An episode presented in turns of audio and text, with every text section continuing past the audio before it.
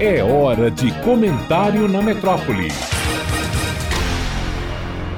Olá, ouvintes da metrópole. A administração da cidade de Salvador sempre foi muito disputada pela elite política baiana, pois além de ter um porto e ser um entreposto comercial movimentado, fornecia também ricas concessões públicas para as empresas que exploravam os serviços urbanos, a exemplo dos transportes públicos, iluminação e limpeza urbana. Afora todas essas ricas vantagens, a metrópole detinha o maior eleitorado do estado, quase 8 mil almas, que faziam a diferença para as eleições federais e estaduais exigidas pela nascente república. Quando Almeida Couto, então primeiro intendente municipal, morreu em pleno exercício da função em outubro de 1895, houve uma batalha política para a escolha do novo gestor da cidade, ficando a metrópole soteropolitana por pouco mais de um ano sendo administrada por intendentes interinos, sendo um deles, só a título de curiosidade histórica, o médico e vereador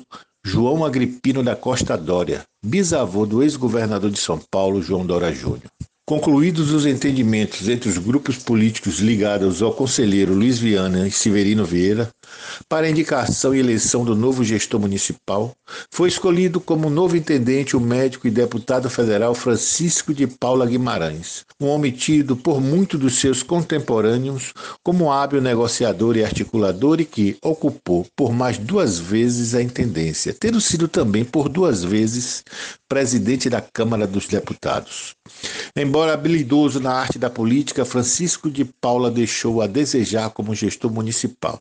Não pela incompetência como administrador público, pois pegou uma cidade empobrecida, violenta e com bastantes problemas estruturais. A Salvador do final do século XIX e começo do século XX era uma metrópole que enfrentava sérios problemas financeiros e que necessitava, com urgência, de investimentos nos serviços de iluminação limpeza, higiene e transporte. Era a rotina do soteropolitano a convivência com animais como os burros trafegando pelas ruas, muitos desses abandonados pelos seus donos que não tinham condições de mantê-los pois ou estavam velhos demais para o duro serviço ou sofria com a maligna doença do momo ou lamparão, epidemia que se alastrou matando centenas de animais. Na Salvador do século XIX, era comum ver animais mortos nas ruas. Problemas e exigências eram a rotina do gestor municipal. Por ser o centro urbano de grande porte, a metrópole atraía uma quantidade gigantesca de imigrantes,